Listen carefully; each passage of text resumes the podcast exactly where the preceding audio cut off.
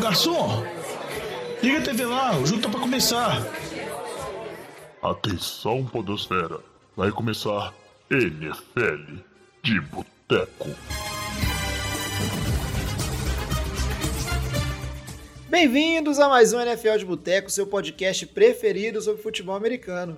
Eu sou o Thiago de Mello e hoje temos aqui no nosso boteco Vitor Oliveira. Fala, Vitinho. Fala, jovem. Você tá animado, hein? Tá empolgado, a entonação oh. tá mais, mais vívida. Tô, Tô gostando feliz. de ver, hein? Ah, e já começa dizendo, ó, marreco é marreco. Eu avisei e ah, o pessoal ficou me zoando no meio do caminho, falando, e agora, hein? E agora? Tá vendo? É isso aí, ó, seis vitórias seguidas do Shanahan em cima do McVay. O cara, quando é marreco, é marreco, né? Não Luiz, que é o outro cara que tá aqui com a gente para completar a mesa do boteco de hoje. Fala, Tigão. Fala, pessoal. É isso aí, Tigão. Então, tá bem serelepe, eu diria. E com razão, uma vitória emocionante aí. E vai, vai parecer nos playoffs vai perder a primeira rodada, né? Que isso, cara, não agora meu time não, viu? Você falou que eu torcer pro 49ers nessa primeira rodada, agora já tá mudando, olha você ver. Mas é que eu, é que eu tô como analista aqui, não como torcedor. Ah, não, então tá certo. Eu aqui, mas aqui eu tô como torcedor. Já falei que com o meu time eu sou clubista. No programa de hoje, aqui a gente no Boteco. Ah, é só deixar aí claro, né? Estamos nós três, porque o resto da galera foi pra praia, Diogão tá na praia, Alexa tá na praia, Batata deve estar tá andando de moto por aí. E o Lamba não veio porque, fugiu. como o Saints não classificou, fugiu. Inventou desculpa, né? Não, Vitinho, ah, que não sei o que, vou levar minha avó na capoeira. Fugiu, como sempre, o Saints não classificou e o Lamba não aparece. Claramente escapou aqui de uma zoeira clássica, afinal, dos três times que tinham vaga, só o dele ficou de fora, né, Tigão? A gente tá é. tranquilo e saltitante aqui. Esse Lamba é, é, é difícil, ele sempre foge. Mas isso aí, não, não é à toa que os três do, do Boteco que tem representantes nos playoffs são quem estão aqui hoje, né? É verdade, bem colocado, Luiz. Os três que tem times nos playoffs aí. Né, o Diogão, o Charger saiu, vamos falar disso aqui. Nem o time né, que o Diogão assume, que é o dele, foi para os playoffs. O programa de hoje, como vocês já estão sentindo aí, vai ser sobre a questão do wildcard. A gente vai focar bastante, fazer um preview dessa rodada agora, o Super Wildcard Round, que é bem bacana e tem muito jogo bacana, cara. Tá bem, bem legal o cenário de playoffs. E vamos falar um pouquinho do que aconteceu na semana. Só vamos dar aqui um giro de notícias antes para falar dos treinadores demitidos, né? Porque, como sempre, acaba a temporada regular, os times que estão com problemas fazem a rapa e a gente não pode deixar de comentar isso aqui. Antes de começar o programa, só parabenizar o Diogão, que está lá na praia, mas chegou até o final do Survivor escolheu os Titans que ganharam dos Texans. Não foi uma vitória tranquila, como o Diogo imaginava, mas ganharam. E parabenizar também os dois ouvintes, né? O Alan Ferreira e o Washington Redskins. Aí a gente não sabe se é um Washington, e aí botou Redskins, vai que o cara chama Washington mesmo, né? Ou é só homenagem ao time. Vamos tentar descobrir. Dos dois, o que vai ter o direito ali de gravar com a gente um programa que acontece ali duas semanas antes do Super Bowl é o Alan Ferreira. Então o Alan manda uma mensagem pra gente, porque o Alan foi o cara que demorou mais para perder suas vidas, e aí na nossa regra de desempate ele é o que iria na frente do Survivor. O Washington, vou chamar de Washington, não deixe de mandar aí a sua mensagem também, porque se o Alan não quiser ou não comparecer, você está o segundo da fila e aí vamos ver como é que funciona, mas de toda forma os dois estão de parabéns, conseguiram chegar no final aí, mandaram muito bem o Survival esse ano que foi bem difícil, que teve várias rodadas com jogos aí surpreendentes, placares não esperados. E Antes parabenizar os dois aqui que não escutaram o meu palpite idiota de apostar nos Colts, né, Jovem? Porque ah, na é semana verdade. passada eu falei assim: não, apostem tranquilo, pode colocar a sua moedinha aí nos Colts, porque contra os Jaguars, mesmo que eles são marrecos dos Jaguars, é tipo Patriots e Miami, é, os caras não dão conta, velho, é surreal. Como que pode, né? Eu vou até conferir os, os dois rapidinho, talvez já tinham postado nos Colts, né? E aí por isso que não pôde, mas vamos ver, né? Difícil. Foi o, o, acho que o resultado que mais surpreendeu foi esse na rodada, ninguém esperava. Vamos comentar disso também no programa. Antes de começar a seguir aqui para o nosso giro de notícias, vou pedir então para você, Vitinho, só fala aí para os nossos ouvintes como é que eles podem fazer para acompanhar o Boteco aí, mandar mensagem para a gente, comentar o programa e até ver né, o que a gente posta. Vai sair o último Power Rank do ano também, né? O que a gente está pensando aí desses playoffs. Então, como é que faz? É, então, o Alan, o Washington e todos os demais ouvintes podem mandar mensagem para a gente através das nossas redes sociais, no arroba NFL de Boteco. Lembrando sempre que o Boteco é com U, ou então mandar um e-mail no nfldeboteco.gmail.com. Mande, mande pra gente seu palpite, né? O palpite ali do pessoal do, do NFL de Boteco já tá, já tá brabo aqui mandando os palpites de playoffs aqui. A maioria apostando nos Packers, viu? Grande maioria é. dos Packers. Eu, eu vou falar que é uns iludidos que tá nesse bonde do Packers aí, porque se você for olhar o calendário, o Packers é, tá ganhando só nas mamatas aí, e quando ganhou de time de, que tá nos playoffs foi apertado, mas aí a gente vai falar disso mais pra frente um pouquinho.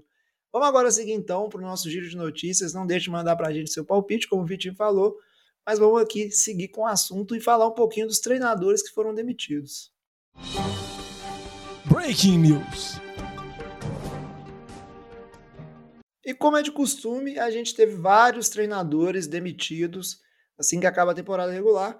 E o primeiro deles foi o Vic Fangio, né, Vitinho? Saiu de Denver depois de três anos. É, era meio que esperado já, né? Denver tá tentando se encontrar algumas temporadas e é isso, troca de QB, troca de treinador, só não troca o John Elway, não sei porquê. É, acho que já era mais bem esperado mesmo, acho que essa era uma temporada que se tinha uma maior expectativa, pelo menos de conseguir chegar aos playoffs, acho que seria a salvação do Vic Fangio. É uma defesa que tem altos e baixos, tem boas partidas, mas tem péssimas partidas. O ataque que não, não engrena, principalmente porque não tem jogo aéreo. Então é um time que a gente não percebe, não tem aquele, aquela empolgação, né, tio? Um recorde de 19 vitórias e 30 derrotas em três anos.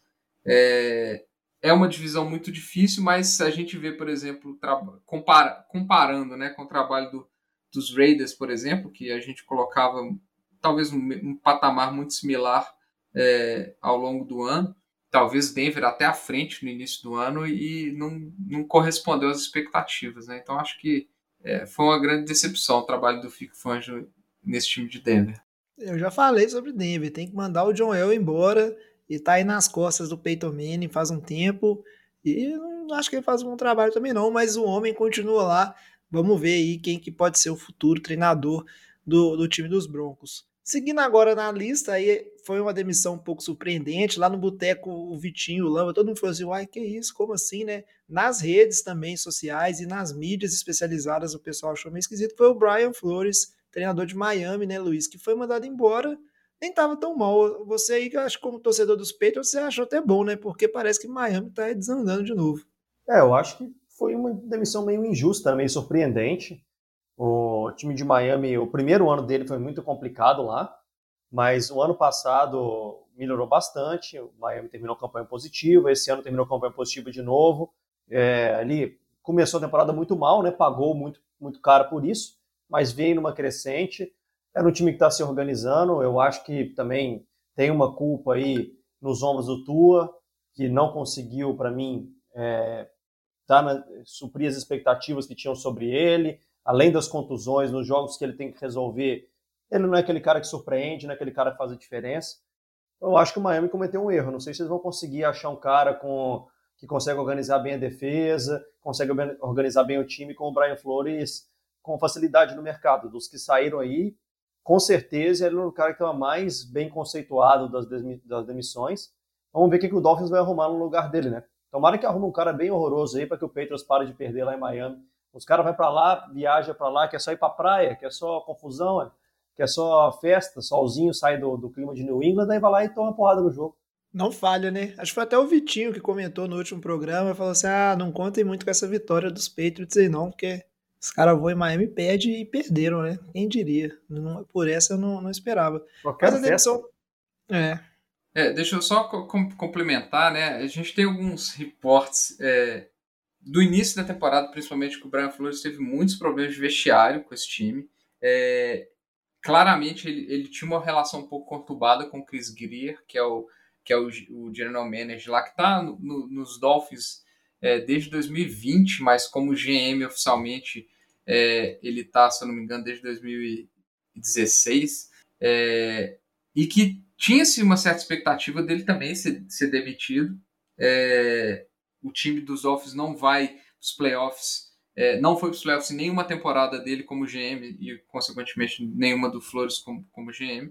Mas acho que o, o, o presidente do, dos Dolphins deu uma entrevista falando que, que, em termos de elenco, ele confia, ele gosta do elenco do, dos Dolphins, é, que é um elenco jovem, promissor para o futuro e tal. Então acho que eles simplesmente eles não estão muito satisfeitos com o desempenho mesmo do, do, do treinador. Eles acham que é um bom elenco, mas o, o trabalho por não ter levado o time para os playoffs foi um trabalho que ficou aquém.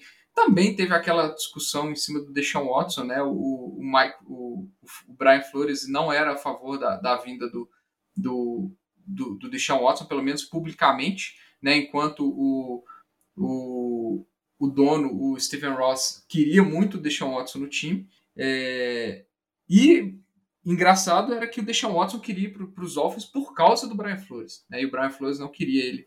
É, era um pouco contra a, a, a ida dele é, e falava que o Tua era o QB deles, né? Então, então assim, é um pouco esquisita realmente dos técnicos que estão sendo demitidos aí nas últimas duas temporadas. É, o, é, é um que teve um, desempenho positivo nas duas, então ficou meio esquisito. Eu acho que a saída está muito mais em cima é, da não ida aos playoffs e nos últimos dois anos, é, em termos dessas, dessas dos problemas de bastidores, do que efetivamente em cima do recorde, porque realmente o Brian Flores, a, a tudo indica, é um bom técnico, tanto que já tá com já é o alvo principal de Chicago aí para substituir o Matt Nagy, que finalmente foi demitido, né, tio? Foi mandado embora, ele e o GM. Batatinha deve estar tá feliz aí, não sei. Cara, é, igual vocês falaram, o Brian Flores está bem cotado e tá indo para uma opção bacana, cara. Chicago, com, do Dolphins, não acho que é um elenco ruim. Chicago menos ainda, né, Vitinho? É um elenco bacana que tem o Justin Fields, um QB assim recém-draftado e que tem bastante potencial e uma defesa é, com várias boas peças, que é aonde que o, o, o, Brian Flores brilhou muito em Miami e já deu uma boa defesa para começar um, um, bom trabalho ali nos Bears também, né? Então acho que o cara, não vou dizer que ele caiu para cima, mas ele também não saiu de Miami para pegar um outro problemaço na mão. Ele tá indo para um time que já tá bem encaminhado, na minha opinião. O que, que você acha?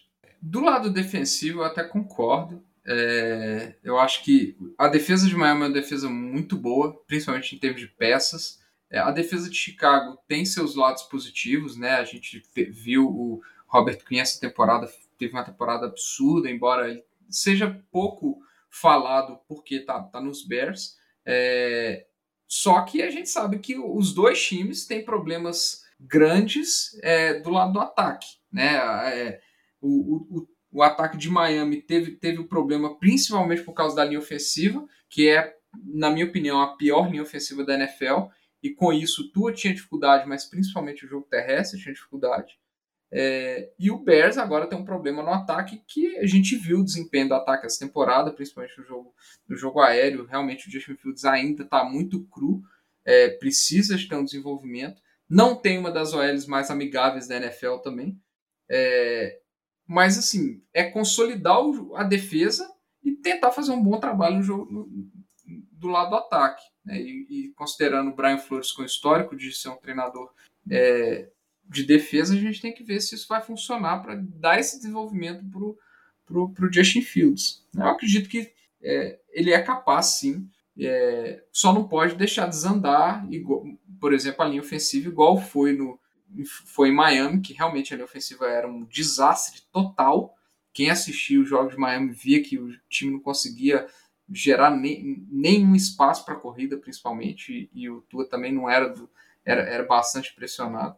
E se for nessa toada com o Justin Fields, vai complicar o desenvolvimento do, do, do calouro, né? Não ter um, um ambiente dentro de campo propício para o cara desenvolver, etc., complica também. É, e a gente falou aqui de treinadores de períodos mais curtos, né?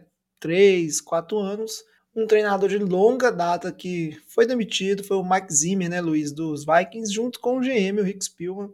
E parece que o Vikings é, cansou né, depois daquelas corridas nos playoffs aí, agora está querendo algumas mudanças. A gente tem que ver se quem vai chegar aí vai propor mais mudanças ainda, né? Esse time que claramente passou o auge né, desse elenco, já teve várias mudanças de peças. Não é mais aquele Vikings que a gente considerava que tinha uma janela de Super Bowl ali e estava tentando aproveitar. É, sem dúvida. O time agora perdeu a janela que a gente há quatro, três, quatro anos atrás via o Vikings como um time que brigava, que brigava de igual para igual, embora sempre morria na praia, né? A piada do Vikings sem Super Bowl, essa aí tá longe de acabar, pelo que nós estamos vendo. E agora, aquele time, aqueles jogadores, muita coisa já se desconstruiu, é, muitos outros ficaram mais velhos. É claro, draftaram esse ano aí o Justin Jefferson, tem algumas coisas se reconstruindo, mas não o suficiente para tornar o Vikings um time competitivo. E sem dúvida agora é perder a paciência com o trabalho, é, ver que é o momento de recomeçar, de tentar algo novo, para tentar entrar num caminho é, de vitórias ou de construção de um elenco que pode é, ter sucesso no futuro, né, e não agora que já está pegando o time no declínio. Eu acho que era esperado, caso o Vikings não conseguisse os playoffs, como não conseguiu. E foi uma temporada ruim, né, dos Vikings. Não, não só por não conseguir, mas perdeu jogos bobos e não nenhum momento brilhou aos olhos aí de, de fazer grandes jogos contra grandes equipes. É aquele time que está sempre na média, né? É, ele é parecido com o time de Denver esse ano, né? Obviamente nos anos passados muito melhor, mas nesse ano aquele time estava ali na média, ganhava um joguinho, perdia outro, sofria contra time ruim, jogava bem contra time bom, mas que você conseguia perceber tranquilamente que no fogo de palha total. Então acho que foi uma decisão acertada. É, novos ares vão, vão cair bem para os Vikings. E para fechar aqui o a rodada... Só, só para comentar aqui, Pode tipo, falar, só complementando, desculpa aqui que eu falei na mãozinha aqui no Zencast. É, tem, tem a questão assim, que com a saída do Zimmer e do Spielman, é, é bem possível que a gente veja, consequentemente, a saída do, do Kirk Cousins. Né? Hum, assim, muito bem. Kirk Cousins, os Kirk Cousins, é, embora ele não tenha sido problema, acho que ele inclusive jogou muito bem grande parte da temporada, é, a chegada do novo GM, pelo Cousins já está com mais de 30 anos, já ser um QB veterano e tal, a gente pode, e que o time do, do Vikings é um time jovem, né? É, pode ser que o novo GM já venha com a mentalidade de, ah, não, acabou a janela de Super Bowl, que era o que a gente sempre falava, a defesa já não é lá essas coisas, já perdeu muitas peças, inclusive muitas peças veteranas tiveram muitas lesões esse ano. Então, é, um, é um time jovem com Dalvin Cook e Justin Jefferson, vamos falar assim, das principais peças né, que a gente tem hoje. É, os dois, os dois é muito possível, assim, é, é, é de se cogitar que um GM novo queira construir um time novo, um QB novo, é, e trazer tudo, e o Kirk Cousins permeia aí a, as movimentações de QB. Já tem se inclusive se falado da possibilidade é, dele ser um dos nomes cogitados para ir para Denver, até porque a contratar é, o GM de Denver, o, o, o George Pepper, é, na verdade o John Elway ele é diretor de é, lá, diretor de qualquer coisa lá. Ele é o gerente de futebol, né, americano lá. Mas o, o, o, general manager lá, o George Patton, ele esteve muito envolvido com, com Minnesota inclusive é, no, na época da contratação do, do Kirk Cousins, então já existe essa, essa, vamos falar assim, essa relação. Então está até se especulando já que uma possível saída do Kirk Cousins possa abrir espaço para ele lá em, em Denver. Acho que é muito cedo a gente falar isso, é, mas em termos da chegada, da ida dele para Denver, óbvio, essa é pura especulação, mas é, eu vejo realmente a saída do Kirk Cousins como uma saída provável considerando aí que Minnesota pode passar por uma reestruturação completa. Já começando aí com o front office, né, obviamente. É, e faz todo sentido, porque o, o, o, projeto Kirk Cousins, por assim dizer, ele é um projeto do Zimmer junto com o Spielman, né? Que, então, gente nova, cara nova, faz bastante sentido isso aí que você falou. E para fechar aqui a janela dos demitidos, né? A gente vem com o Joe Judge, que ele não foi demitido na segunda-feira, mas foi demitido hoje, terça-feira, quando a gente está gravando esse podcast, junto. O GM já tinha sido demitido, né? O Dave Gettleman. Inclusive, muita zoeira, né? No, durante o jogo, o Giants que passou uma vergonha danada pro Bears nessa última rodada. O pessoal pegou o Gettleman lá, mexendo no WhatsApp durante o jogo, no celular. Então, teve, foi um jogo bem tenso, assim, de muita satisfação em relação ao Giants, que culminou com essas demissões. Diz que o, o Judge ele teve lá durante a entrevista, ficou 11 minutos falando e reclamando assim de várias coisas dentro da organização, em relação aos jogadores, não diretamente, né, mas que estava um pouco frustrado com a situação toda e acabou por, por sair aí desse time do Giants que tá aí, né? Tá há alguns anos já tentando se encontrar e é karma. Isso é karma, já falei com o Alex. A torcida do Giants é ingrata, não agradece o Eli Manning, fica falando que foi a defesa, e vai sofrer esse karma até começar a idolatrar o Eli Manning, maior ídolo da história do Giants, e daí vai sofrer, porque ingratidão é assim que é pago, né? E aí, vocês querem comentar alguma coisa do Giants ou não? não só como não dá para deixar passar batido aqui falar que o Giants tentou uma, um QB sneak na terceira para nove sei lá, na linha de quatro já. Não tinha a é menor é explicação aquilo. A, na segunda descida foi um QB sneak também para tentar ganhar espaço ali para sair da, da própria end zone ali, mas a, a terceira para nove já não tinha menor explicação, podia ter tentado qualquer coisa. É, ficou marcado aí, vai, vai ficar marcado durante muito tempo como uma, de, uma das piores decisões. É, desses, piores não, porque já tive muita decisão ruim, né? É, mas assim, uma decisão mais vergonhosa de chamada dos últimos anos, porque não tem menor explicação. Assim, mostra o que foi o time do Giants no comando do Joe Judge. É, o David Gettleman, nas últimas movimentações, essa off-season, se a gente pegar as movimentações, também tiveram muitas, muitos fracassos né, em termos de, das peças que foram, foram que eles trouxeram, né, sem falar em, em, em no problema de QB, né? Mas se a gente pegar, por exemplo, a contratação do Kenny Golder, que não conseguiu fazer nem TD essa temporada, mal jogou, muito pouco aproveitado, assim, são contratações questionáveis e peças que não são bem utilizadas pelo Joe Judge, então realmente é a dupla que não vai fazer falta nenhuma para o time dos Giants. Eu tenho certeza que a torcida está mais feliz que a torcida do Bears nesse momento, porque é, foi muito vergonhoso a atuação do, desse desse, dessa comissão aí na frente do, dos Giants. Muito caminho pela frente desse time, viu? Nossa. É, problemático. É karma. Enquanto a torcida do Giants não fizer uma homenagem bonita pro Eli Manning e admitir que ele é o maior ídolo da história do time, vai continuar desse jeito, eu tenho certeza. É assim que a vida funciona. E aí falamos aqui dos demitidos, e se juntar né, com os times que já perderam o treinador ao longo da temporada, estão com interinos, que seriam o Texans, o Jaguars e os Raiders, que está nos playoffs, né? Então esse interino aí pode muito bem virar um head coach oficial. A gente tem um total de oito times que não tem um head coach né, agora nesse momento. Então várias vagas em aberto aí na NFL. E aqui no Boteco a gente vai acompanhando como é que isso vai se desenvolvendo. Só para fechar o bloco de notícias, semana passada a gente tinha comentado dos recordes que poderiam ser batidos, né? Acabou que o Cupper Cup ele não bateu o recorde de jardas do Calvin Johnson, faltou 18 jardinhas para bater esse recorde, mas temporada monstro que ele teve, fica claro, sendo que ele foi o melhor receiver em jardas, em recepções e em touchdowns recebidos. Então é um cara assim, né, inquestionável essa temporada monstro que ele teve aí com a chegada do Stafford e o TJ Watt, que fez um seczinho só, apesar que tava chorando que teve um sec lá que deveria ser marcado e tal, e empatou com o recorde do Strahan nessa temporada aí de 17, 18 rodadas, mas no caso, né, 17 jogos, e ele jogou uns jogos aí que estavam machucado, tem essa discussão, mas enfim, tá empatado, né? Vocês têm alguma coisa que vocês queiram comentar, Luiz, Vitinho, desses recordes, ou podemos seguir? O único comentário que eu tinha feito no início da temporada, que essa questão de ter 17 jogos, 17 jogos agora, ele mistura isso aí tudo, né? Agora parece que o Cooper Cup chegou tão perto, mas na verdade não foi tão perto, né? Ele estava lá cento e poucas jardas atrás, porque teoricamente a temporada do Megatron acabaria semana passada. Então, com os anos que virão agora, a grande maioria dos séculos que a gente conhece fatalmente vão ser quebrados. Eu diria que nos próximos 4, 5 anos ali, grande parte deles vão. O que incomoda a gente que tem aquela nostalgia de ter visto esses vários desses recordes serem construídos nos últimos 20 anos, eu diria assim, que é quando principalmente a nossa a nossa galera aqui do, do Boteco começou a assistir ali. É, mas faz parte, são temporadas fantásticas, sem dúvida, mas que ficam com esses gostinho de não, não, não, não ter comparação e de não ser aquela quebra de recorde de verdade, né? Mas de toda forma, o TJ Watt é uma temporada fantástica e o Cooper Cup sem dúvida também.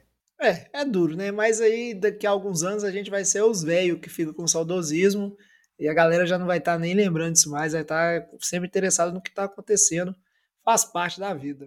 Agora a gente chega aqui de falar de notícias e vamos focar né, no que aconteceu na rodada e nesse Wild Card Round que vai acontecer no fim de semana, que tem tudo para ser muito interessante. Ano passado foi muito bom, eu espero que esse ano seja também. Então vamos seguindo em frente aqui. Esse assunto é bom, hein? Merece mais uma cerveja. Antes de começar a falar dos, dos confrontos, vamos tirar aqui né, aquele minuto que é fazer o cantinho da vergonha do Indianapolis Colts deixar o Vitinho começar aí, se o Luiz quiser zoar também.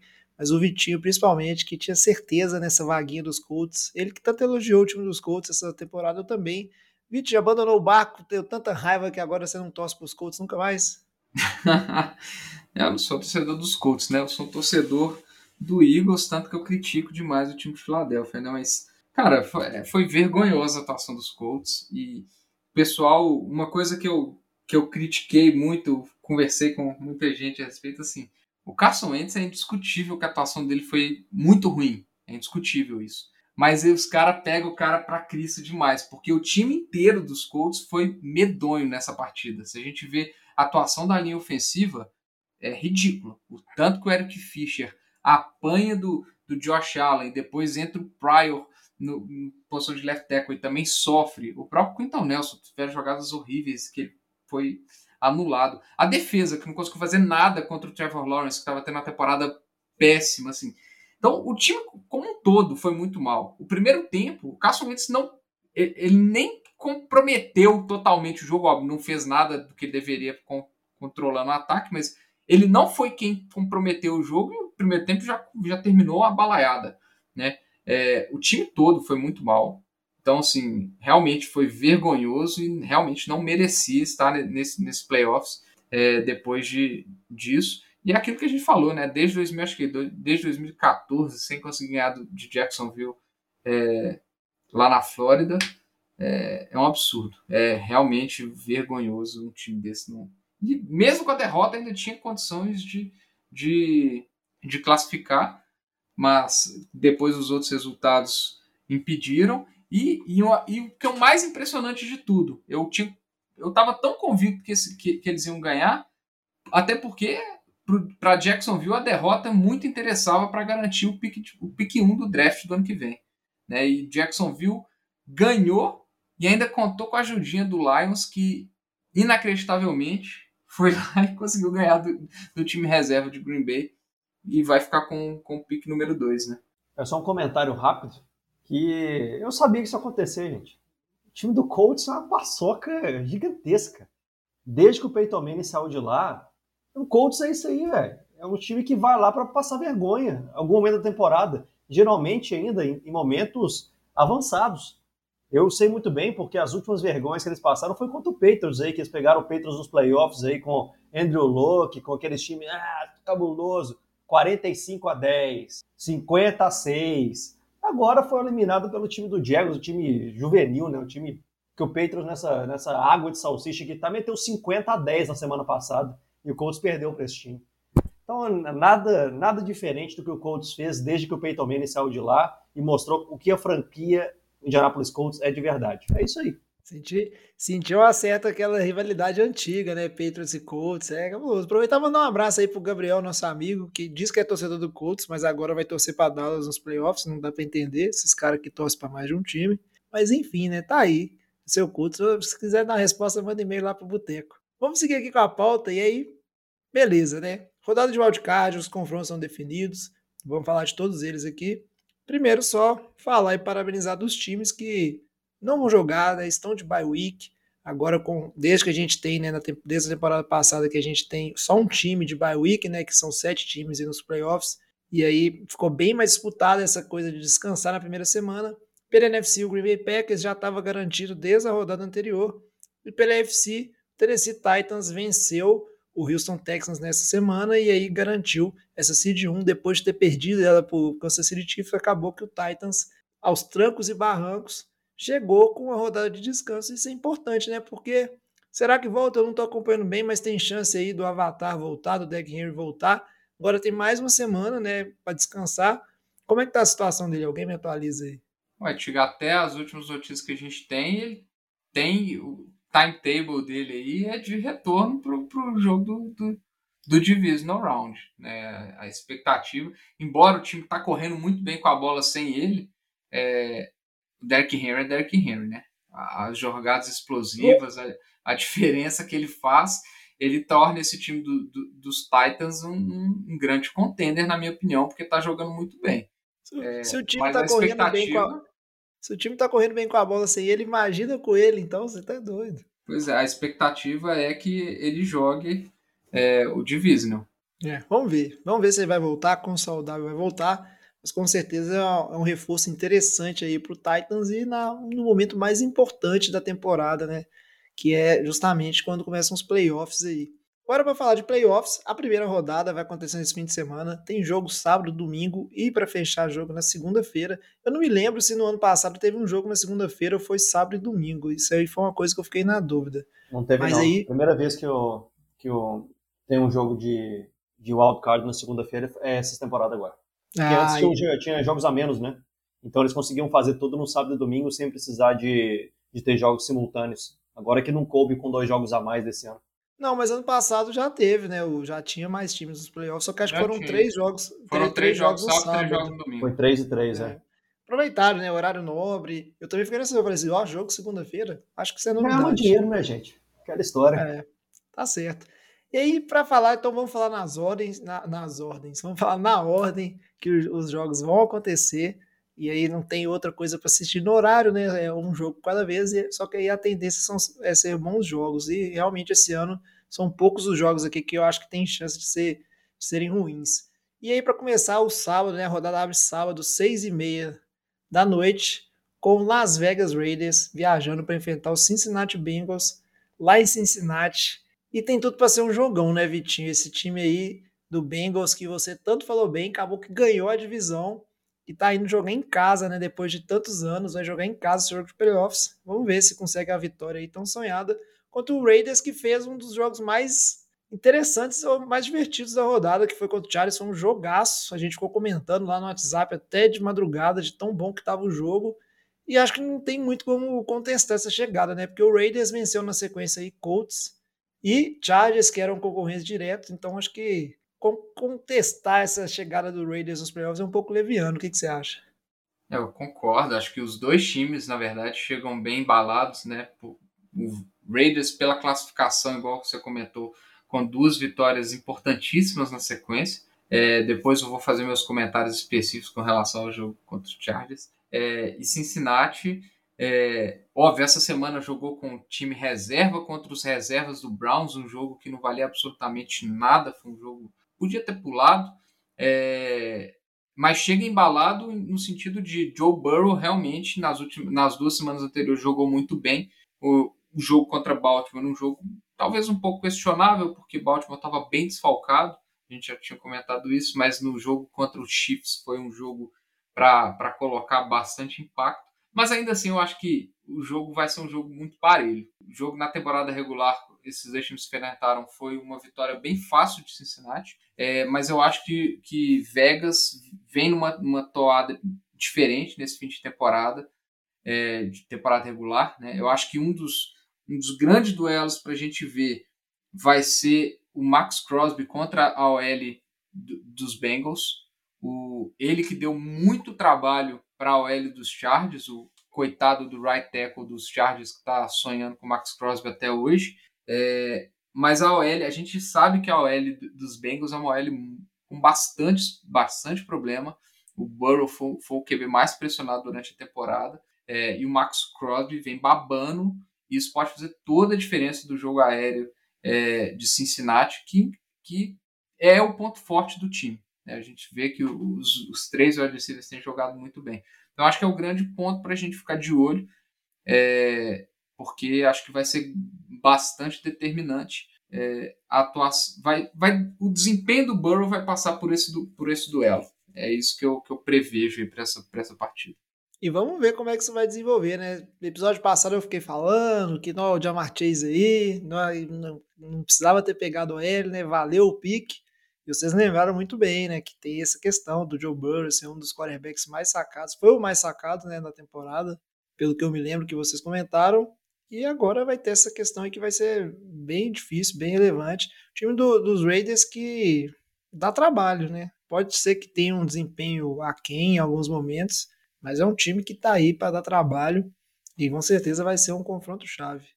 É, e o Derek é... Carr, ele, ele tem jogado, inclusive, ele tem feito, ele não tem jogado excepcionalmente bem, se a gente colocar no, no, no papel aí, ah, quem que você acha que é o melhor QB entre os dois, a grande maioria provavelmente vai votar no Burrow, mas o Carr, nas, nos momentos decisivos, ele cresce, né? Ele sabe, ele consegue dar alguns passes absurdos, e aí já falando um pouquinho do jogo, contra os Chargers, né? O passe que ele acerta para o Zay Jones no, no overtime para manter a campanha viva é, é um passe absurdo, a janela que ele acerta ali.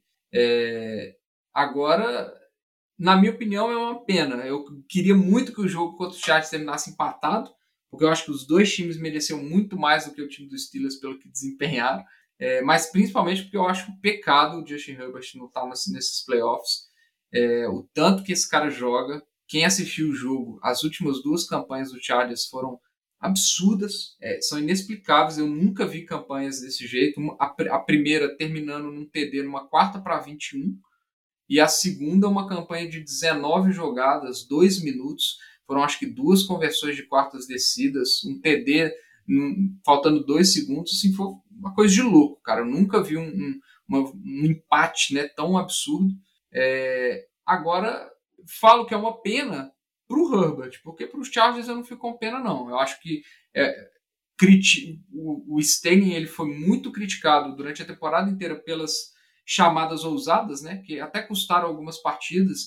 Nesse, nesse jogo ele teve uma, uma chamada de uma tentativa de quarta para dois, se eu não me engano, na, na própria linha de 18 jardas, que foi uma corrida pelo meio para o Eckler, que não é o ponto forte do time. Então eles já entregaram ali três pontos para os Raiders que fizeram falta no final do jogo, obviamente. Mas a minha grande crítica é, da campanha do Chargers é que a gente começou a temporada. Se a gente pegar o, o, o programa lá de pré-temporada, a gente falava dos pontos fortes e fracos de cada time. A gente falava que o problema do time dos Chargers era a defesa contra o jogo terrestre. O Brandon Staley, ele é um QB, ele é um head coach que veio de um, a carreira inteira. Ele veio como é, técnico de linebackers, técnico é, coordenador defensivo, chegou no final da temporada e o problema do Chargers é a defesa contra o jogo terrestre. É, nesse jogo, eles tomaram a conversão de terceira para 20 e tantas jardas, que foi a maior é, conversão da temporada é, de terceira descida com uma corrida. É, e no overtime, o Josh Jacobs deitou e rolou. Né? E foi o que, o que aconteceu ele pede um timeout no último, penúltimo lance do jogo, né? Ele pede um timeout para tirar defensive, defensive backs e colocar jogadores que são os, eram os melhores jogadores contra o jogo terrestre que eles tinham no elenco, de acordo com ele. Ele deu essa entrevista no final do jogo, falou que o timeout foi para fazer essa substituição, porque ele esperava que o Raiders corresse com a bola. É, e, e, obviamente ia correr com a bola, não tinha menor sentido não correr com a bola, porque para o Raiders a única coisa que interessava era queimar o relógio para chutar um field goal que não interessava se eles acertariam ou não, porque eles estariam na, na, na, na pós-temporada. É, e ainda assim eles tomam a corrida de 10 jardas, ou seja, ele sabia que, que era a jogada e o time não consegue parar o jogo terrestre. Então vocês perderam vários jogos durante a temporada por causa disso. Então, assim, para mim é uma certa incompetência dele, ele como um head coach com a mentalidade defensiva, o histórico defensivo, não conseguir melhorar em nada a defesa contra o jogo terrestre, que sempre foi ponto fraco recente desse time dos Chargers. Eu acho que é uma pena para o Herbert, mas eu acho que, de certa forma, merecida pelo, pela dificuldade de resolver o problema do time. É, eu confesso que o Staley ele não tá descendo desde aquele jogo contra o Chiefs, que ele tá entalado na minha garganta. Esse negócio de ficar deixando ponto em, em campo ali, não chutar fio de gol. E os joguinhos vão acumulando. Beleza, não vão mandar embora, né? É outro negócio, mas acho que vai ter algumas conversas internas ali sobre essa questão do, do gerenciamento de partida que ele tem feito. Antes de seguir para o próximo confronto, só aquele palpite certeiro, eu já digo aqui, ó, eu acho que o confronto que você disse ali, né, que é da ADL do, do Raiders contra a OL dos Bengals vai pesar e eu acho que o Raiders vai passar desse jogo. Qual que seria o palpite seu aí, Luiz e Vitinho? Ó, tá indo com azarão, né, Tigo? Eu vou eu vou ir ao contrário, hein? vou manter a confiança no, no time de Cincinnati, é um time que eu que eu gosto de assistir. Eu, eu acho que o Jamar Chase jogou uma temporada muito legal. Então vai no. Eu acho que é um jogo muito parelho, concordo plenamente que, que pode vir para os dois lados. O Cincinnati também teve jogos que, que sofreu muito pela OL horrenda que o time tem, que também está ali brigando com, com Miami pela pior da liga tranquilamente. Mas eu acho que vai dar Cincinnati nessa jogando em casa aí. E é um time que merece, merece caminhar um pouquinho mais, eu acho. E você, Vou, vou falar que minha torcida tá por, por Cincinnati, mas vai ser apertadíssimo. É, eu acho que talvez, na hora que precisar, eu acho que o time de Cincinnati ainda tem mais repertório em termos de, de dinamismo. Então, eu vou, vou com os Bengals aqui, mas vai ser, vai ser apertado. É, eu só espero que seja um jogo bom, porque normalmente aqui no Boteco, quando a gente fala que o jogo vai ser bom, apertado, aí o jogo é uma bosta, a gente fala que o jogo vai ser uma bosta, e de repente é um jogão. Mas vamos ver. O último jogo de sábado, né, o segundo e último jogo de sábado, começa às 10h15 e é Patriots contra Buffalo Bills. Né, um confronto aí, né, já ensaiado, os times já enfrentaram duas vezes e vai ser bem interessante. Aí tem que aproveitar né, que tá aí o Luiz para falar o que, que você acha desse jogo aí, Luiz, o que, que a gente pode esperar. Né? Os times se enfrentaram duas vezes, acabou que no vai e vem, Patriots ia ganhar a divisão, depois acabou ficando para trás que Buffalo ganhou deles e Buffalo ganhou, mas são duas equipes aí que estão disputando com unhas e dentes, não só a FC Leste, mas agora prosseguir nos playoffs. O que a gente pode esperar desse jogo? E lógico, você, como torcedor dos Patriots, quais são suas expectativas também? Eu acho que tem muita coisa em jogo, né? Vai ser um, um jogo muito legal de se assistir. Uma, um duelo de divisão nos playoffs é sempre muito legal, né? Ainda mais nesse ano que a gente teve as disputas entre os dois times, cada um ganhou um jogo, jogando fora de casa, em situações muito diferentes. Mas é, ser muito sincero, acho que o Buffalo é um grande favorito nesse jogo. Ele vem de um final de temporada numa crescente, por mais que ele tenha perdido o jogo para Tampa Bay ali, mas ele já veio desde o segundo tempo contra Tampa Bay um jogo muito bom e depois daí só engrenou. É, jogou os últimos três jogos da temporada numa tranquilidade. O Josh Allen parou de cometer aqueles erros bobos, né, de tentar resolver tudo sozinho e achar que o mundo é, é dele ali e começar a lançar umas interceptações esquisitas, sofrer uns fumbles. Porque quando ele está concentrado, ele é um cara realmente diferenciado. Então, jogando em casa, eu acho que o favoritismo é de Buffalo, ainda mais que os Patriots vêm de um final de temporada, depois que eles voltaram da bye week, muito ruim, muito instável. Ganharam ali da, do time juvenil dos, dos Jaguars, mas que aí é, qualquer um menos o Colts ganharia, né? É, mas tirando esse jogo, tiveram jogos ruins contra os Colts, contra os Bills. Conseguiram mostrar poder de reação em quase todos esses jogos no quarto período. Todos os jogos que ele começou perdendo feio, no final do jogo conseguiu tentar chegar atrás, viu que o time consegue ter um poder de reação. O Mac Jones, quando é obrigado a lançar, não é que ele entrega o jogo, ele consegue correr, mas como começou muito mal esses jogos, não dá tempo. Então, acho que o ponto principal para os Patriots nesse jogo é não começar o jogo leve, não começar o jogo desligado, que se sair atrás do placar dois touchdowns, um abraço. Os Bills não vão perder esse jogo se saírem na frente jogando em casa, porque os Patriots não têm força para buscar 14 pontos de diferença. Então, se os Patriots entrarem ligado, jogando ali de pau a pau o primeiro, o segundo, o quarto, eu acho que vai ser um jogo definido ali nos detalhes, talvez em algum turnover, que também a defesa dos Patriots rouba muito a bola, e tudo pode acontecer, mas sem dúvida o, o time dos Bills tem, tem um favoritismo por jogar em casa e por estar num momento totalmente diferente, um time na crescente, e o Patriots ainda é, tentando se encontrar depois da bye week. É, sobre, sobre, esse jogo eu só tenho a dizer uma coisa. Se o Bills perder para os Patriots nos playoffs, pode fechar a franquia, porque isso não é hora de, de acontecer isso não. Vai ter que botar uma placa. É possível, deve estar tá tendo apostas lá. Vai ter que botar uma placa, tipo assim, que os Patriots é pai do Bills. Porque não existe, cara. A situação de favoritismo, eu acho que não tem como ela ser mais exacerbada, né? O Patriots, por mais que tenha uma defesa boa, e vamos ver como é que essa defesa vai fazer para parar o Josh Allen Cara, tá com o QB calor, o Mac Jones, não, não, tem cabimento, acho que não tem outra coisa, né? Coloca aí, Vitinho, se você quiser falar alguma coisa, mas já aproveita e dá o palpite também pra gente seguir não, aqui. Esse jogo aí eu não vou dar o um palpite não, jovem, porque eu tenho zicado ué? todos os meus palpites. Ué, ué. Então eu não quero... É porque eu, todo mundo sabe quem que eu quero que ganhe, quem quer que mas eu não quero expor isso, não. Porque senão tá. vai zicar e vai dar errado. Tá acontecendo Luiz. isso todo, todo, todo jogo. O Luiz vai ser clubista, óbvio, né? Vai com os Patriots, não tem por que ser diferente. Eu quero só falar que o Vitinho votou nos Bills, tá? Eu quero deixar isso abertamente aqui para todos que estão ouvindo o Boteco, que o Vitinho votou nos Bills. E sim, eu vou votar nos Patriots sem dúvida. A esperança é a última que morre. Ela morre, mas é a última. é isso aí. Eu vou de Bills e aí a gente passa para domingo. E no domingo, o futebol americano começa cedo, começa às três horas. E aí tem Philadelphia Eagles contra Tampa Bay Buccaneers. E óbvio, né? O Vitinho tá aqui. O Eagles que já estava classificado, poupou jogadores. O Buccaneers também já tinha ganhado a divisão, mas tinha uma chance remota, né, de ou ser de um ou subir, né, no ranking aí da forma que subiu e ter uma chance de jogar mais jogos em casa, né? Terminou com a com a seed 2, então jogou com seus titulares lá, venceu tranquilamente Carolina. Vitinho, tá? Como é que tá o coração aí de torcedor? O Eagles tem chance ou é aquele jogo para começar o domingo devagar, não prestar muita atenção, porque vai ser uma lavada? O que, que você acha que a gente pode esperar? Eu, digo, a minha esperança, que é a última que morre, já morreu domingo, velho. Acho que a, chance do Eagles passar desse jogo de tampa é muito difícil, sinceramente. É, acho que o, a única chance do Eagles conseguir ganhar é conseguir estabelecer o jogo terrestre, que é dificílimo contra essa defesa de Tampa Bay. É, embora é, é, um estilo de jogo diferente, que pode ser que o Jalen Hurts consiga fazer estabelecer jogo terrestre, que aí pode funcionar.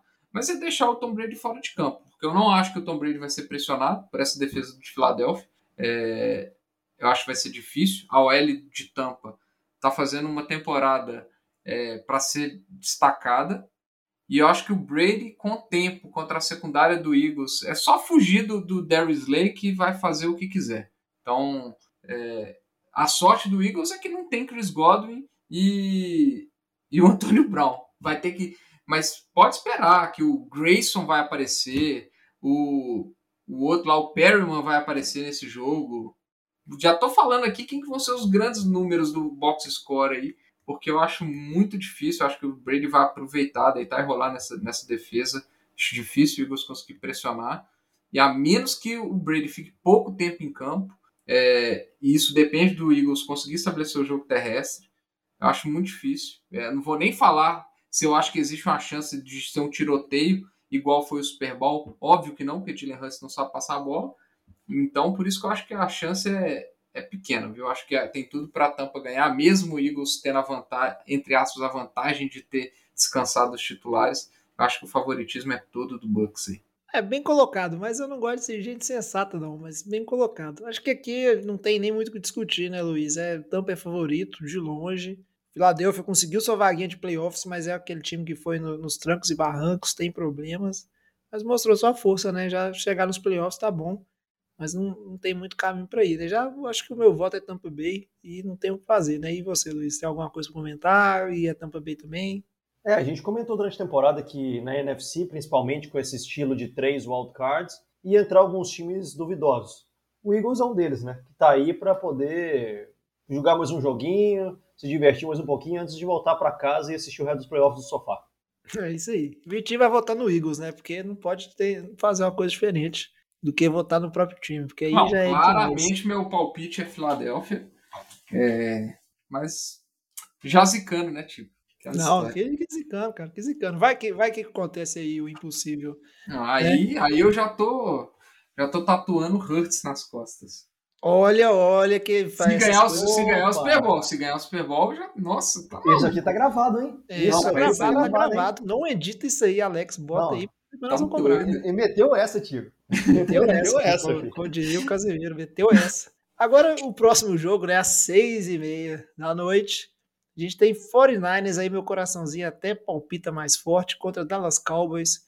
Tem tudo para ser um jogaço, o 49ers essa semana. Eu falei, vou repetir, ó, marreco, o Rams é marreco, o Lamba ficou zoando lá porque o Saints estava ganhando e o 49ers passa no aperto. Vamos combinar que foi um jogaço das duas equipes. O 49ers começou devagar, o Rams abriu 17 a 0 até comentei com os meninos, falei, ó, se fizer um fio de gol, tá bom que a gente volta com a posse de bola e aí se marcar já vira uma posse e estamos no jogo, que foi o que aconteceu. Mas foi um jogo muito duro, foi pro overtime. 49ers teve uma coisa que é, fazia tempo que eu não tinha confiança, que é bola na mão do Jimmy G para fazer um two-minute drive para empatar o jogo no finalzinho. E acabou que ele jogou muito bem, se comportou muito bem. O time do Rams não conseguiu segurar o ataque do 49ers. Ganhou o coin toss, marcou lá seu seu fio de gol, e na volta o Stafford lançou a interceptação. O Rams não é aquele problema todo, porque já estava classificado, só fica aquela coisa de rivalidade, e o que eu sempre digo, né, o 49ers está cheio de problema, mas é um time que pode dar trabalho para qualquer um, inclusive para o Dallas Cowboys, que jogou com os titulares para ganhar do Eagles e ver se melhorava sua posição, né? Se manteve em terceiro, acho que já estava em terceiro no, na semana passada. Enfrenta São Francisco, o jogo é em Dallas, mas eu não vou dizer aqui que eu não estou sendo nem clubista quando eu digo que tem chances do 49ers ganhar sim. É um time que, assim como a gente falou que o Raiders pode dar trabalho para qualquer equipe, o 49ers também, e é um time chato, né, que tem lá um bom treinador, tem um leque de jogadas interessante, tem uma secundária horrível, né, que é um problema, mas vai enfrentar esse time do Dallas aí que tem suas dificuldades com o jogo corrido, um ataque que oscila, mas está com a defesa boa, funcionando bem. Então vai ser bem interessante. Acho que são dois times com várias incertezas e aí vai ser aquele tipo de jogo que quem vacilar mais naquela batalha de turnovers, naquelas decisões, chamadas, jogadas, o time que vacilar mais vai acabar perdendo. E eu espero que não seja o 49ers. Na verdade, espero não, tenho certeza que não é o 49ers, vai sair vencedor. Para os torcedores de Dallas aí que eu conheço, aí, o Marquinho, o Guto, o Gabriel, que diz que torce para Dallas também, manda um beijo, que a galera aí vai ficar triste. Sinto muito. Pessoal estava animado, pensando em Super Bowl para Dallas, mas já vai morrer aqui no Wildcard Round. Tô falando bobagem ou tô falando certo? É, pelo silêncio dos meninos, eu tô achando que falei bobagem, né? Mas vamos ver. Eu já deixo meu palpite 49ers e vou abrir aí pro Vitinho e pro Luiz, se vocês quiserem completar alguma coisa esse jogo, o que, que vocês esperam, né? E qual que seria o palpite de vocês? Ah, eu digo, assim, eu acho que como os últimos jogos todos, é, eu acho que esse jogo vai passar pela, pela atuação do ataque de Dallas. Se o deck vai estar num dia inspirado, igual ele teve contra o time reserva de Filadélfia, e acho que na semana anterior ele também foi bem, ou se ele vai estar num jogo que sem o apoio do jogo terrestre, que sem o, as armas ofensivas jogando muito bem, vai, vai sucumbir o ataque vai ser medonho, né? A gente viu algumas atuações dessas de Dallas. É, eu acho que vai ser. Tudo pode acontecer nesse jogo. Acho que São Francisco tem suas armas dinâmicas, mas meu palpite vai ficar em Dallas. Eu acho que o, os últimos jogos Dallas, Dallas foi muito bem, o ataque começou a funcionar um pouco melhor. É, e eu não confio no Jimmy G. Que é isso, cara. Eu vou dizer que vai ser um jogo bom. Eu acho que tudo pode acontecer. Eu não acho que é um jogo one-sided igual outros dessa, dessa fase podem, podem ser, como é o caso do Eagles contra o Tampa Bay, de jeito nenhum. E o Dallas, com certeza, é um time mais preparado como um todo, principalmente o ataque é um time mais preparado. Na defesa, rouba muito bem a bola. Ali tem o Parsons, tem o Diggs e o Jimmy G gosta ali de entregar uma paçoca, eles têm os pontos de brilho dele, igual você comentou, Tigo, ali na, no Two Minute Offense que ele funcionou, mas... O cara jogou mais, demais, ele... vocês não botam fé nenhuma, eu nunca vi. Quando ele é obrigado a jogar, botar os gols nas costas dele, sabe que é complicado, Tigo. É, quem vou, joga vou ali pegar de QB o, é o Divo Samuel, velho. Vou pegar as mensagens do Tigo aqui, gritando Lance, Lance, Lance, no primeiro é quarto verdade. aqui. É verdade, eu quem pedi é, Trey Lance, eu fiz isso. Quem joga lá é o Debo Samuel, a gente sabe disso, é o Debo Samuel Futebol Clube, e, mas eu gostaria muito que o Dallas perdesse, né, velho? Porque a piada do Dallas perder nos playoffs é muito boa. Não, então, gosto é gosto, né, Luiz? Isso aí não eu, vou, eu vou ficar é na torcida pelo, pela, pelo 49ers com o Tigão aí. Eu não acho, no fundo do meu coração, que ele vai ganhar, não, mas eu vou estar na torcida, então vou palpite ah, anti-Dallas. Isso aí, a torcida pode, pode ter certeza que a torcida de São Francisco aqui no Boteco vai ser maior do que a torcida de São Francisco no estádio do Rams. Pode ter certeza. É, só tem torcedor do Eagles, tem torcedor do dos Giants, é muita gente que não gosta de Dallas nesse boteco mesmo. Isso é, isso é verdade. É isso aí, vamos esperar. Espero que seja um jogo bom e o 49ers ganha, senão eu vou ficar triste. E ninguém quer me ver triste, né? E eu fico triste de verdade. O Vitinho sabe, quando o 49ers perdeu o Super Bowl pro Chiefs lá, o tanto que eu fiquei chateado. Mas é, vamos seguir aqui então, né? Que eu já tô começando a ficar nervoso antes da hora. 10 horas da noite, a gente tem um, um outro jogo que tem tudo para ser, né? O mais, é, mais polarizado do, da rodada toda, na minha opinião, que é Kansas City Chiefs contra Pittsburgh Steelers. Steelers que classificou aí, né, meio que na beirada. O Big Ben já tava até disse que tinha comprado passagem para praia já, para curtir a aposentadoria. Teve que adiar o voo porque foi para os playoffs. E a Steelers tem mais um joguinho para jogar. Mas acho que não tem muito o que esperar dessa partida não, né, Luiz? Acho que é massacre e nada mais, né? Steelers que tá capengando a temporada inteira, mas chegou nos playoffs aí para variar e tá aí, né? Não foi o piorzão, igual o Vitinho falou, mas acho que esse jogo aí é aquele jogo pra galera dormir mais cedo. O que, que você acha? É, sem dúvida. É um do, dos jogos ali que ocorrem por ter três times no wildcard, né? De classificar um time que não deveria. Embora nesse caso, na AFC poderia ter entrado o Chargers e tornado muito mais competitivo, mas devido a, a tudo que aconteceu, como já falamos, veio os Steelers para garantir que o Kansas City tenha um jogo treino, basicamente. É, Kansas City há duas, três semanas atrás aí, atropelou os Steelers já né, num jogo muito recente. E eu não vejo chance nenhuma para os Steelers nesse jogo. É, seria realmente algo catastrófico para os Steelers conseguirem vencer o time de Kansas City. É um time muito limitado, tem peças assim para começar a reestruturar, né? Mas o TJ Watt é muito bom, o Nadir Harris está jogando direitinho ali, tem o Deontay Johnson, mas é um time que como um todo não tem plantel para segurar o Kansas City e, teoricamente, esse é um jogo para ter 20, 25 pontos de diferença aí. É, já é o meu palpite dado. É, acho que aqui não tem muito o que comentar, não, né, Vitinho? É Kansas para todo mundo e sei lá, né? Acho que não tem nem é, o. Eu, eu, eu acho que tem tudo para ser um jogo tranquilo. A minha expectativa mesmo é que Kansas City ganhe esse, essa partida correndo com a bola. A secundária de Pittsburgh é uma secundária forte. É, o Minka Fitzpatrick tem alguns jogos absurdos. É, só que a, a, a, defesa contra o teste de, de, dos, dos Steelers é, é a lá dos Chargers. Então, assim, é, se o, o Clyde Edwards-Helaire, o Daryl Williams, enfim, qualquer running back que começar a correr, eu acho que vai conseguir estabelecer bem o jogo terrestre. Eles não vão precisar do Mahomes nesse jogo, eu acho. Acho que é muito possível a gente ver um jogo ali do Mahomes com perto das 200, 200 e poucas jardas. Acho que realmente vai ser um jogo que tem tudo para acabar rápido. Vai ser um jogo de duração rápida aí, porque o, o relógio vai, vai andar veloz aí, certeza. Muito bem, e fechando a rodada, como a gente já comentou mais acima, é um jogo na segunda-feira, também 10 e 15 então galera aí coloca o sono em dia, ou tenta dar uma dormidinha depois do almoço, quem puder, porque é muito jogo mais tarde, e esse aí é um que não tem como perder na segunda-feira. Eu diria que é o jogo que, se não for um jogaço, vai ser o mais decepcionante, é um, ser um pecado se Arizona Cardinals contra Los Angeles Rams não for um dos melhores jogos da, dos jogos da rodada, porque são dois times que disputaram aí até o final né, o título da NFC Oeste.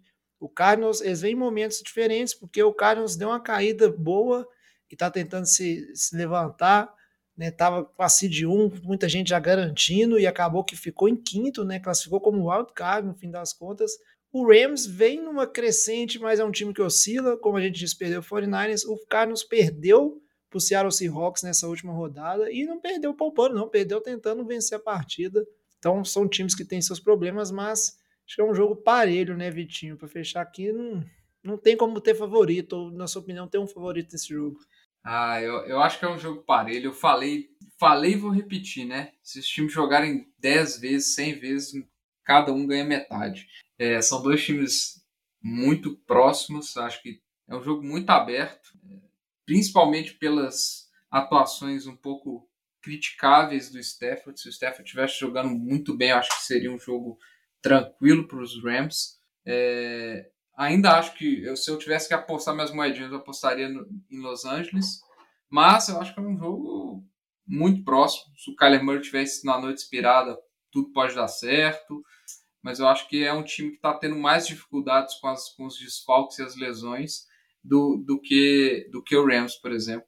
Então, eu apostaria no Rams, mas é, vai ser, tem, na minha opinião, tem tudo para ser um dos melhores jogos é, dessa desse wildcard junto com, com o jogo de São Francisco e Dallas. E você, Luiz, o que, que, você acha desse jogo aí?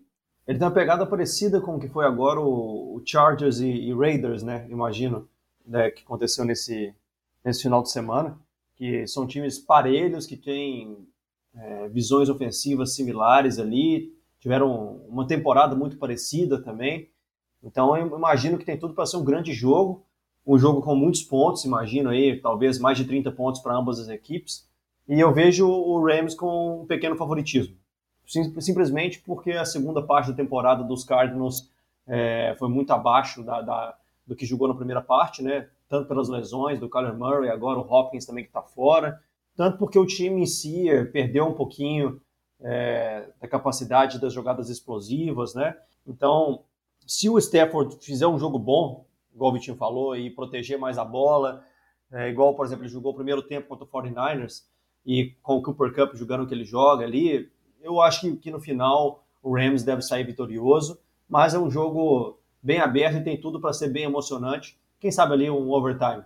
Oh, quem sabe, né? Já vamos estar acordados mesmo assistindo. Se chegar no overtime é porque chegou com emoção, porque não vai ser um jogo de poucos pontos. Esses times são explosivos. Não, acho que não tem cara de jogo truncado. Com certeza, as duas vezes que eles se enfrentaram, ambas as equipes marcaram pelo menos 20 pontos aí. Então, tem tudo para ser um jogo bem interessante. E, cara, não sei. É, realmente é difícil saber o que, que vai se destacar. Eu acho que o time do Rams tem bastante experiência, assim, tem bastante peso de experiência e playmakers dos dois lados da bola. Só que o Cardinals tem também. Mas é aquela coisa, velho, sei lá. Pode ser que aqui é o jogo que o Kyler Murray, apesar que ele não correu bem, né, nos dois confrontos e não corre bem com esse time do Rams, porque é um time que tem uma linha defensiva muito forte, um corpo de linebacks também interessante, então não, não deixa o QB sair fazendo coisas serelepes ali, né? tal. Tem o Aaron Donald pressionando, então não precisa né, fazer muita gracinha com a DL para conseguir botar um pouco de pressão no QB. Mas é aquilo, cara. Vai ser o jogo ali do detalhe também. Só espero que seja bom. Eu tô com o Vitinho, eu acho que o meu palpite seria o Rams também. É um time que chega num momento melhor e essas coisas pesam. Se o jogo já pende um tiquinho pro lado do Rams, o nervosismo do lado de Arizona vai ser enorme. E é isso, cara. Acho que é, o momento é, é tal. Não peguei seu palpite, Luiz. Qual que seria seu palpite mesmo? O palpite foi os Rams também. É, então vai dar cara de nós, porque já que nós três voltamos no Rams, né? Por que, que a gente acertaria? Mas é isso aí. Exatamente. Espero que seja um jogo bom. Mais alguma coisa que vocês querem acrescentar ou podemos concluir o episódio de hoje? Vamos pro final. Vamos pro final, tem então. Que trabalhar hoje ainda, né? Então, vamos é, lá. É, isso aí. Então vamos seguindo aqui pro nosso último bloco para encerrar esse programa que tá muito bom. Mais uma hora tem que acabar. Ô galera, nós estamos fechando a cozinha. Vocês vão querer mais alguma coisa? E aí está aí nossos palpites, as nossas análises, o que, que a gente espera dessa rodada. Já se programe aí, avise que não dá para sair de casa, ou se for sair, já fica de olho se você tem a internet boa para assistir no celular, ou se vai passar o jogo, porque é agora que chega no ápice da temporada da NFL e onde tem de ter jogos fantásticos, né, que os times deixam tudo nos jogos playoffs. Não tem mais Survivor, acabou a rodada, né, a temporada regular, não tem mais Fantasy também, que já acabou, né, na semana passada, os campeonatos. Mas tem os playoffs aí para a gente se deleitar e se divertir muito. Né? O NFL de Boteco vai ficando por aqui hoje. Vou pedir só o Vitinho para falar novamente, Vitinho, como é que o pessoal pode fazer para mandar uma mensagem para a gente, mandar o palpite deles para a gente ver, se criticar o nosso palpite. Quais seriam os meios aí de comunicação do NFL de Boteco? Não, pode mandar qualquer mensagem para a gente aí no arroba NFL de Boteco, Boteco com U no Twitter, Instagram, Facebook. É, de preferência alguma mensagem para ver se me dá uma animada com relação ao meu time, porque dá um pontinho de esperança, né? Ou então manda um e-mail para a gente no, no nfldeboteco.gmail.com Mande aí sua mensagem para a gente. Porque, por exemplo, durante a gravação aqui eu recebi mensagem sobre o recorde dos, dos times é, que estão no playoffs contra times de playoffs. E o, o Philadelphia está 0-6 nessa temporada. Então, é, só, só mensagem para me animar aqui durante, durante essa semana. Vai ser sofrida. Não, que isso. lá no alto, hein, Vitinho? lá em cima. Não, que isso, cara. Pode ter, tem que ter confiança lá em cima mesmo aí. Ah, passado é passado, playoffs é outra coisa. É como diria o Ronaldinho Gaúcho, quando tá valendo, tá valendo. Apesar que, às vezes, quando tá valendo, a gente perde do mesmo jeito, né? Mas vamos, vamos esperar que não. Mas é isso aí, mande sua mensagem pra gente. Agora chegou a hora, tá muito bom. Muito obrigado, Vitinho, pelo programa de hoje. Muito obrigado, Luiz, aqui também pela presença. O Boteco vai ficando por aqui. Esperamos que todos se divirtam. Quem tem time nos playoffs aí, esperamos que vocês vençam as partidas, a não ser que jogue contra o 49ers, contra o Eagles ou contra o Patriots, que aí a gente gostaria de vencer, né? Que os nossos times ganhassem. Mas bom fim de semana e de futebol também, americano. né? Nós é. três não vamos estar aqui semana que vem, né? Vocês vão ter que aguentar um programa com Diogão, Lamba e Chalé. É isso aí, pra vir falar mal dos times da gente, né? Vamos ver. O Boteco vai ficando por aqui. Um bom fim de semana aí de playoffs para todo mundo. Traz a saideira, fecha a conta, passa a régua e até semana que vem. Valeu, galera. Valeu.